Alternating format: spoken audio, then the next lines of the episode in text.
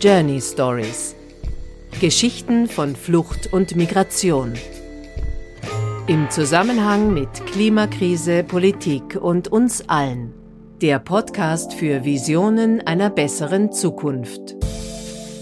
Herzlich willkommen und Sorinato. Sorinato. Dieser Satz stammt aus Ghana und heißt übersetzt Steh auf und flieg. Mal abgesehen davon, dass das überhaupt ein schöner Gedanke ist, ist Sorinato auch der Name eines Vereins in Salzburg, der Kindern im Südwesten von Ghana etwas gibt, das nicht wenigen von ihnen verwehrt bleibt. Bildung. Und bald auch, hoffentlich, eine weiterführende Berufsausbildung. Salia Razak hat diesen Verein ins Leben gerufen. Er stammt von dort, er lebt und arbeitet in Salzburg. Er ist Musiker, er gibt Trommelworkshops und Konzerte und mit den Einnahmen daraus und aus den Spenden, die sein Verein sammelt, finanziert sich eben Sorinato sein Herzensprojekt. Warum Bildung in Ghana für ihn eine Überlebensfrage ist und warum er hier in Salzburg der singende Busfahrer genannt wird, darum geht es in unserem Gespräch.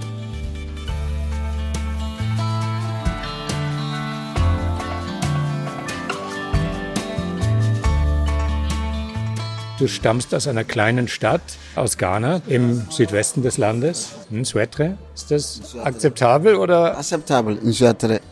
In Suetre. In Suetre ist akzeptabel. Okay. Danke. Was hat dich nach Salzburg gebracht? Ja, ich bin hier in Salzburg gekommen wegen der politischen Probleme. Und ich lebe hier seit ungefähr 28 Jahren hier in, in Österreich. Wenn du sagst politisches Problem, ich weiß nicht, ob du darüber reden magst, aber ich vermute, du musstest das Land verlassen. So ist es. Ja, damals, äh, 91, wir haben sozusagen Diktatur in unser Land gehabt und, und niemand hat was zum Sagen dürfen und jede Kleinigkeit, du hast eine Schwierigkeit. Und es ist auch oft so, dass acht. Warst du jemand, der gerne was gesagt hat? Ja, aber entweder du sagst was oder, oder du versuchst irgendwas zum Ausdrucken oder irgendeine kleine äh, Andeutung, dann bist du, aber natürlich überjenige der so auch und muss hier einfach weg vom Land, aber ich habe nicht gewusst, wohin. Äh, nicht, dass ich plan nach Europa oder, oder Österreich oder, oder Deutschland oder sonst irgendwo, sondern es war Zufall, dass ich hier in Salzburg gelandet also bin. Du sagst 91, mittlerweile, wir wissen viel mehr darüber, wir wissen, wie gefährlich diese Fluchtrouten sind. Wie war das bei dir? Ja, bei mir war es so, bin ich also geschleppt vom, sozusagen vom Gefängnis in Flughafen. Und vom Flughafen, die haben einfach Tickets an euch besorgt und dann bin nach Bulgarien gelandet. Und von dort bin ich Bulgarien nach Jugoslawien, dann Jugoslawien wieder, haben wieder zurück nach Bulgarien und dann vom dort habe ich irgendwie einen Weg gefunden, dann bin ich nach Österreich gekommen.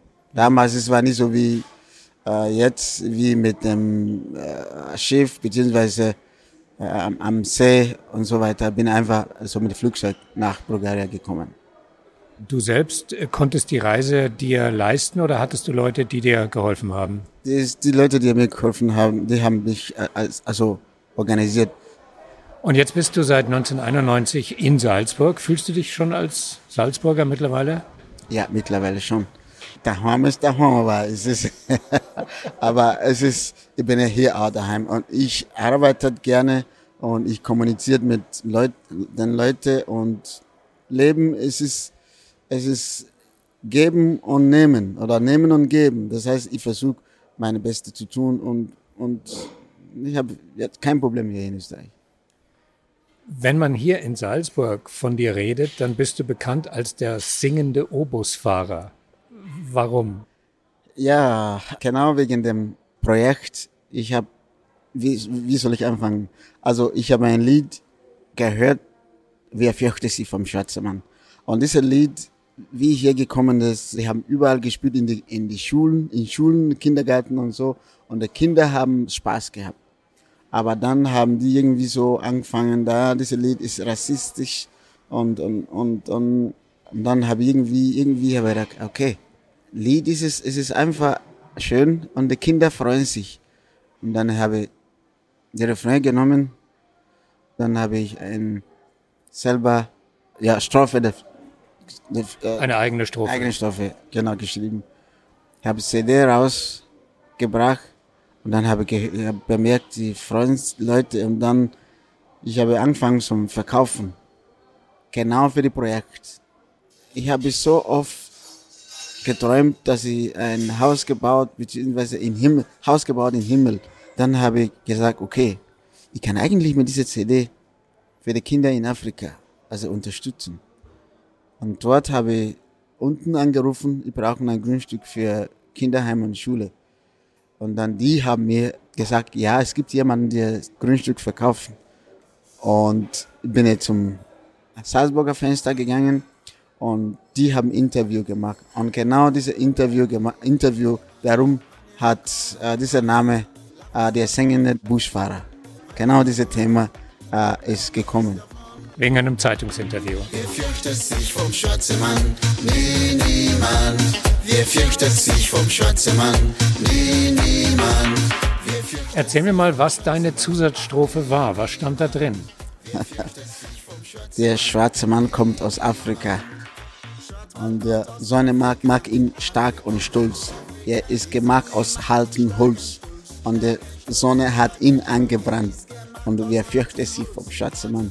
Nie, niemand. Die Sonne hat ihn angebrannt, angebrannt, angebrannt. Wer fürchtet sich vom schwarzen Mann? Nie, niemand. Wer fürchtet sich vom schwarzen Mann? Nie, niemand. Und es war wirklich interessant. Die Leute haben wirklich, also, die haben viel verkauft habe ungefähr, sag mal so 20.000 Euro verkauft und diese alle Annahme ist in, in unserem Projekt in Ghana jetzt. Genau, und wenn wir von dem Projekt reden, was ja uns auch heute hier zu unserem Gespräch zusammenbringt, dann reden wir, du hast es gerade gesagt, von einem Kinderheim und von einer Schule. Und das ist wahnsinnig wichtig, dieses Projekt dort, weil die Kinder sind Kinder, die entweder zum Beispiel von HIV-kranken Eltern sind, viele Waisen. Es sind Kinder mit wenig bis gar keiner Bildung. Es sind ähm, Mädchen, die so gut wie keinerlei Rechte haben. Und all das spielt zusammen. Es ist dringend notwendig, dass diese Kinder betreut werden und dass sie unterrichtet werden. Es ist alles richtig, weil eben es gibt manche Mädchen, äh, die, die, die sind, was weiß ich, 12, 13 Jahre alt und die Eltern können denen nicht äh, aufpassen oder das heißt, sie müssen mit dem alten Männer heiraten, damit die, die, die, die Kind bzw. Die, die Mädchen versorgen können. Und das sind die Sachen, was äh, bei uns in Afrika bzw. Ghana äh, läuft. Dieses Projekt, wir wollen, dass solche Probleme lösen. Wir wollen, wir möchten, dass die, jeder in die Schule gehen können. Wir möchten, dass jede Kinder und Jugendliche eine Zukunftsperspektive. Wie weit verbreitet ist Zwangsverheiratung in Ghana? Es ist immer das Problem mit, mit dem Geld. Manche Eltern haben sechs, sieben Kinder zum Beispiel und die leben in einem kleinen Raum und alle im selben Raum. Und sogar mit Essen, mit alles ist es ein Problem. Und genau solche Situationen wird verbreitet, dass eben eigene äh, kleine Mädchen mit 15, 16 muss zwangs heiraten mussten, damit die Familie, a, andere Familienteil a, was Essen bekommen. Und Bildung ist dann das Unwichtigste. Dann ist das Unwichtigste, weil das heißt, wenn sobald dass die in der Zwangs heiraten, keine Chance mehr in der Bildung. Und das ist genau, äh, dann äh, verliert ein Kind alles. Und irgendwann einmal, wenn der Heiraten nichts mehr passt, dann, dann, dann, sie steht da, ihr ganzes Leben ist kaputt. Die anderen Kinder, um die ihr euch kümmert, oder das ist auch ein relativ großer Teil von Kindern, sind diejenigen, die ihre Eltern an die äh, HIV-Krankheit verloren haben, also Waisen. Ja, es gibt solche Kinder, die eben keine Eltern haben, gar keine Eltern haben, weil die Eltern sind mit AIDS-Krankheit gestorben sind. Und es gibt Kinder, die auch Eltern haben, aber die Eltern können auch nicht versorgen. Und es ist alles bunt gemischt in unserer Schule, beziehungsweise in unserer Region. Mhm. Wie viele Kinder könnt ihr mittlerweile betreuen aufgrund eures Projekts? Wir haben mittlerweile mehr als 700 Schüler, also Mädchen und, und, und die Buben. und die sind alle in selber Schule. Und bei uns gibt es keine also, äh, Unterschied, dass das ist Mädchenschule oder, oder Mädchenklassen oder Bubenklassen. Die sind alle leben miteinander äh, friedlich in unserer Schule. Es gibt ja sonst eine sehr strikte Trennung in der in der Verteilung der Rollen, wenn man so will, ja, was eine typische Frauenrolle ist, was eine typische Männerrolle ist. Und dort in der Schule sind alle miteinander. Das heißt, sie lernen sich anders zu sehen, oder? Bei uns in der Schule, es gibt keine Unterschiede. Es heißt nicht, sie ist ein Mädchen aus dem Grund, sie soll das hier putzen oder hier das machen und das machen. Die sind alles gleichberechtigt in unserer Schule. Was sind in Ghana typische Mädchenrollen und typische Bubenrollen, typische Frauenrollen und typische Männerrollen? Ja, erstens ist die Frauen, die soll kochen. Kochen, das ist ja klar. Die soll das machen oder putzen, sauber machen und, und es gibt so viele Rollen, wie die Frauen spielen sollten oder mussten, sagen wir so müssen. Und dann eben die, die Buben an die Familien, die mit mehrere, mehrere Kinder. Die Frauen machen viel Arbeit zu Hause, sagen wir Haushaltsarbeit, die machen alles und die Männer, beziehungsweise die Buben, die, sind, die haben ein bisschen leichter. Und das ist genau die Sache, unser Ziel, dass alles gleichberechtigt. Diese Gleichberechtigung, die ihr lehrt, das ist ja auch dann eine Grundlage für das weitere Leben. Und dieses weitere Leben entfernt sich von den traditionellen Rollen. Äh, trefft ihr da auf Schwierigkeiten? Äh, ja, manche Sachen trifft also Schwierigkeiten beziehungsweise unsere Tradition Rollen. Aber wenn man manche Sachen, wenn man wirklich durchdenkt oder nachdenken, das heißt, wir schauen ganz genau die Probleme, warum das, warum das, warum das, dann, dann finden wir die Lösung dafür. Und wir haben immer, sagen wir so, immer Lösung dafür. Und man merkt, viele Sachen, die, die von der Tradition rollen, äh, war Unsinn. Es war wirklich Unsinn. Sind zum Beispiel die jungen Burschen bereit, die Mädchen als gleichberechtigt zu sehen und zu akzeptieren oder fällt es ihnen schwer? Nein, es ist nicht schwer, weil eben die fangen gleich vom, vom, vom Anfang an und es ist, es ist, ist nicht schwer. Und ich finde, das ist, das ist also da gibt es gar keine Diskussion. Es gab keine Diskussion, weil die wissen genau, wenn dein Kind am Papier, mit dem Papier hier fällt, sollte auch selber heben. Der wartet nicht, dass ein, dass ein Mädchen kommen und das Papier also hochheben und schmeißen in Mülltonnen oder Mistkübel. Es wird alles genau geschaut und genau äh, berechtigt. Wer unterrichtet bei euch an der Schule? Das müssen ja Lehrer sein, die wiederum auch bereit sind, sich von den Klischeevorstellungen, mit denen Sie groß geworden sind, zu verabschieden und eine neue Art des Umgangs miteinander zu lehren und auch zu leben. Wir haben Lehrer und Lehrerinnen. Das heißt Gleichgewicht. Wir haben genau 25 Lehrer, also Hälfte, Hälfte Frauen und Männer. Und die wissen ganz genau, manchmal, wenn ich, wenn ich unten bin, zuschauen, wie die miteinander, beispielsweise beim Pause, wie sogar die Lehrer selber unterhalten oder wenn die zu uns besuchen kommen, zu Hause nach äh, der Schule, wie die selber unterhalten. Und damals, wie ich unten war, das war anders. Das heißt, äh, die haben so entwickelt, dass die selber vom äh, Kinder weitergeben. Aufgabe wird genau geteilt. Es gibt keine Männeraufgabe und es gibt keine Frauenaufgabe bei uns in der Schule, sozusagen. Diese 700 Kinder, die jetzt dieses, diese neue Rollenverteilung lernen, diese Form von Gleichberechtigung, alle sind gleich. Ähm, welche Chancen haben die in Ghana, in einem Land, das ja großteils noch anders funktioniert, das ja großteils noch von Traditionen bestimmt ist? Wie kann diese Gleichberechtigung, die in der Schule gelehrt wird, wie kann die diesen Kindern auf ihrem Lebensweg helfen? Früher war, hat so viel Arbeiten gegeben, nur Männer.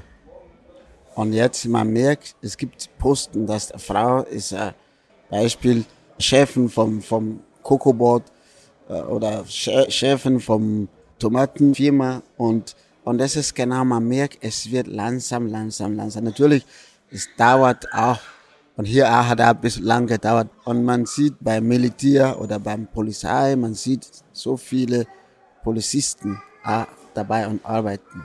Beim Grenzekontrolle oder, oder Stadt, es gibt so viele Frauen, die machen selbe Rollen wie Männer. Und das heißt, langsam, langsam, langsam Sachen ändern sich. Natürlich, für unsere Ideen und unser System verstärken sie die Bevölkerung auch.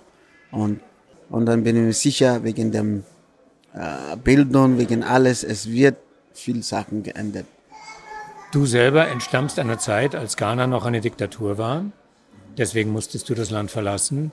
Äh, mittlerweile ist es eine Demokratie, aber eine Demokratie afrikanischen Zuschnitts mit einer kleinen Elite, einer kleinen Oberschicht, die über viele Möglichkeiten und viel Einkommen verfügt und sehr viele Menschen, die über sehr wenig Einkommen verfügen. Es gibt viel Korruption im Land. Es gibt also all diese Dinge, die so typisch für Afrika sind. Bist du unter anderem auch wegen deiner Schule und wegen deinem Projekt hoffnungsvoll, dass die Dinge sich landesweit verändern? Erstens Bildung. Ganz, ganz, ganz, ganz, ganz wichtig. Dass jeder wissen, wie man schreibt, wie man lesen kann, wie man, ich sag mal so, alte Generation, die nie einmal gelesen haben, die nie einmal geschrieben haben oder nie einmal ein fremde Sprache, beziehungsweise Englisch oder so, nur in der Schule man solche Sachen lernt, dass unsere Generation oder die Generation von den Kindern langsam, langsam, langsam lernen, dass die kann ja selber Internet gehen, die kann selber viel Sachen äh, äh recherchieren oder, oder lernen und das ist genau, was wir jetzt tun. Und dann man merkt, die Kinder beim Beispiel, wenn, wenn beim Computerarbeit, wir haben nicht so viele Laptops und so weiter, aber ein bisschen was wir haben in der Schule, die Kinder, die kann ja selber hineingehen und ein bisschen was dazu lernen und genau sich eine eigene Meinung bilden. Eigene Meinung bilden und eigene Sachen dazu lernen. Viele Sachen wird verändert und ändern sie auch. Natürlich dauert das, das die ganze Afrika oder fiese Beispiel, ist nur ein Beispiel. Mir war 2010, wie wir angefangen mit dem Projekt, wir waren in Ghana und dann haben wir ein Gold Mini besucht. Und Ghana kriegt 3% und 97% ist wieder vom Land weggebracht. Das heißt, das wäre irgendwo Amerika, es war ein Amerikaner Konzern. Der wäre 97% weg und frag mir nicht, wo der 3% hingeht. Und genau solche Sachen die haben Grundstück vom, vom der Bauern weggenommen, ein riesiger Grund. Die haben vom Bauern weggenommen und die am Anfang, die haben gesagt, ja, zwei, drei Jahre kann ihr Grundstück wieder haben und ähm, Bauern sollen nur mit Fingerabdruck. Die haben vom Lager gebracht, Bauern sollen mit dem Fingerabdruck. Bauern haben gemacht, weil die kann nicht lesen und schreiben. Und dann nach zwei Jahren, die haben gefragt, die Bauern sind hingegangen, wir wollen unsere Grundstück wieder haben. Die haben Papier gesagt, sie haben sie Fingerabdruck, das heißt, sie haben das Grundstück für immer verkauft. Damals, sie haben nur ein kleines Geld gegeben. Natürlich, damals, sie haben gefreut und die haben nicht gewusst, dass es weg ist. Das ist alles wegen Bildung. Wenn der Bildung da ist, wird sowas nicht passieren. Und genau 97 Prozent weg, 3 Prozent, wo geht's hin? Geht's den Politikern. Weil die Politiker haben eigene, äh, äh, sagen wir, Kinder, Verwandte in die, in die großen Städte wie Amerika, England und so weiter hingeschickt zum Studieren. Und diejenigen, die ja wirklich Hilfe brauchen unten, die haben nichts, die Grundstück ist ja weg. Und darum sage ich immer, ganz, ganz, ganz wichtig ist die Bildung. Ihr habt mittlerweile eine Schule gebaut, ihr habt ein Heim gebaut. Wie weit ist das Projekt mittlerweile fertig, wenn es überhaupt je fertig werden wird? Wir haben äh, mehr als 700 Kinder, klar. Und wir, wir haben am Anfang die erste Gebäude haben wir geplant für die Kinderheim. Und wie dieser Gebäude, sagen wir so, fertig war oder fertig wird, haben wir, haben wir angefangen mit der Schule und wir haben, das heißt, wir dieser Gebäude benutzt als Schule. Und Schule war bombvoll. Sag mal, die Klassen bombvoll. Und dann haben wir andere Gebäude gebaut, die für Beispiel wir haben geplant für Kantine, groß gebaut für die Kantine. Aber irgendwie haben wir bemerkt, na, es ist immer noch viel Kinder und wir können nicht für die Kantine benutzen. Dann haben wir auch geteilt. Genau. Das heißt, die Kantine wurde auch Schule. Oft Schule. Also sieben Klassen haben wir wirklich geteilt, sieben Klassen. Gott sei Dank, wir haben große gebaut. Wir haben aufgeteilt auf sieben Klassen. Und dann eben trotzdem war immer noch viel Kinder da. Dann haben wir andere Gebau Gebäude gebaut, die mit sieben Klassenzimmer. Und diese sieben Klassenzimmer ist auch voll. Und dann haben wir gesagt, ja, jetzt wir nehmen keine Kinder mehr auf. Seit voriges Jahr, wir haben keine Kinder mehr genommen, weil wir haben keinen Platz. Und dann, jetzt ist es dann sechste Jahr seit dem Ki äh, Schule in Betrieb, seit sechs Jahren. Und zwei Jahre gingen die ersten Kinder weg. Die Kinder wären fertig mit dem in zwei Jahren. Dann haben wir geplant, was machen die Kinder, wenn die Schule fertig ist. Dann haben wir geplant, Workshop, Gebäude, der mit ähm, Tischler, Maurer, äh, Schneider und Schneiderin. Und jetzt haben wir bei der, äh, dieser Gebäude, bei Werkstattgebäude. Das heißt, die Kinder lernen erst ganz normal in der Schule und dann haben sie das, was man hier eine Lehre nennt, oder? So ist es. Das heißt, wenn die Kinder fertig von der Schule, dann die haben was, das in Zukunft auf eigene Beine steht. Das heißt, jetzt wegen der Corona steht Werkstattgebäude leer. Wir haben die Decke gemacht und dann steht kein Fenster, keine Tür. Es gehört verputzt und so weiter. Und jetzt eben wegen Corona ist, stehen alle da. Ihr seid abhängig von Spenden, die jetzt im Moment auch weniger fließen? So ist es. Wir haben, unser Verein ist äh, auf Spende eingewiesen, Trommelworkshop, Konzerte, Veranstaltungen. Und jetzt ist ja klar, die steht alle. Wir können nichts, irgendwas äh, großartig Konzert äh, vorbereitet oder machen. Wir können gar nichts, wo man dann viel tun. Und dann natürlich, wenn, wenn, wenn jemand unterstützen würde, das wäre auch super. Das, und jede Kleinigkeit hilft uns weiter. Und das ist für uns ganz, ganz, ganz wichtig. Wie kann euer Projekt jetzt am besten unterstützt werden? Wenn jemand diesen Podcast hört, diese Episode hört und sich in irgendeiner Form angesprochen fühlt, was kann er, was kann sie tun? Also Serenity, Verein für Kinderhilfe in Ghana, wir möchten Kindern und Jugendlichen Zukunftsperspektive geben. Wir wollen, dass die Leute unten bleiben. Wir wollen, dass die Land bleiben. Land wird aufgebaut und, und, und, und Entwicklung, alles. Wenn jemand uns helfen will oder würde, dann, also, es gibt mehr Möglichkeiten. Beispiel, wir haben Partnerschaft. Und Partnerschaft, also kostet 25 Euro im Monat. Und die Hälfte werde in die Schule bleiben bei der Hälfte, diese Hälfte, die in Schule bleiben, werde der Lehrer bezahlt. Es wird äh, täglich Essen gegeben. Es wird die, die Kinder vom, in der Früh geholt vom zu Hause und dann in die Schule und dann wieder vom Schule heimbringen. Oder es gibt zweite Möglichkeit als Mitglied und der Mitglied kostet 50 Euro im Jahr.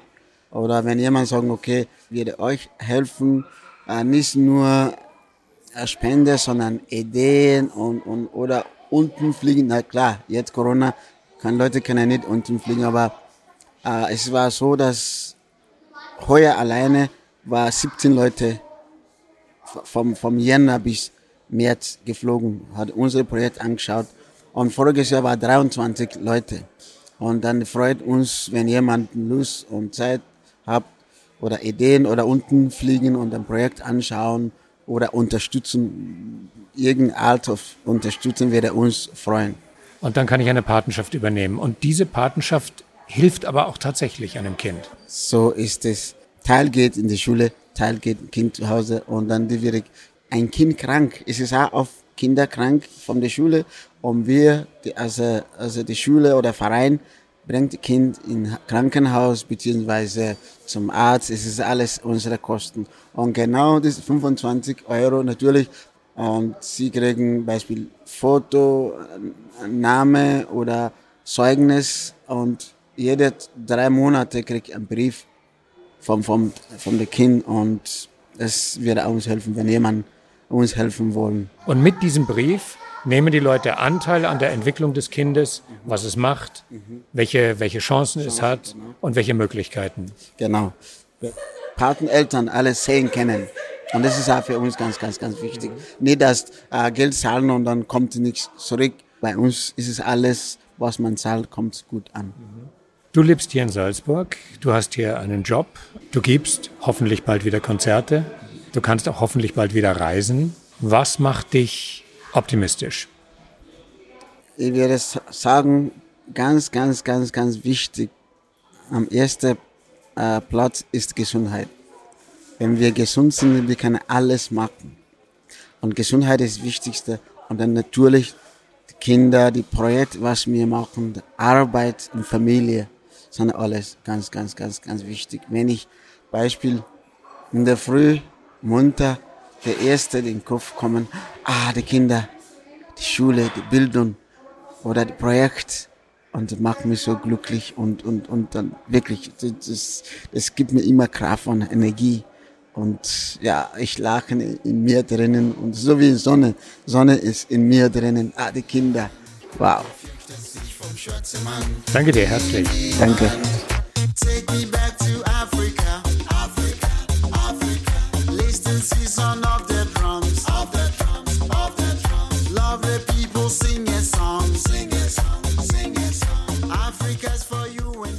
Für Sorinato, den Verein für Kinderhilfe in Ghana, werbe ich hier sehr gerne. Ihr habt eben gerade gehört, was ihr tun könnt, damit aus Bildung auch Weiterbildung werden kann. Eine schöne Möglichkeit, sich dafür zu engagieren. Den Link und alle notwendigen Infos findet ihr in den Show Notes zu dieser Episode und auf unserer Homepage Journey Stories FM, die mit ihren vielen Informationen übrigens sowieso einen Besuch wert ist. Die Musik heute ist aus Saliers CD. Als Künstler heißt er übrigens Sally Golden Boy. Und dazu, wie immer, gibt's den 128 Tiger Swing Groove von Javelinos und Breath Deep, Breath Clear von Shawandi. Bis dann. Journey Stories. Der Podcast für Visionen einer besseren Zukunft.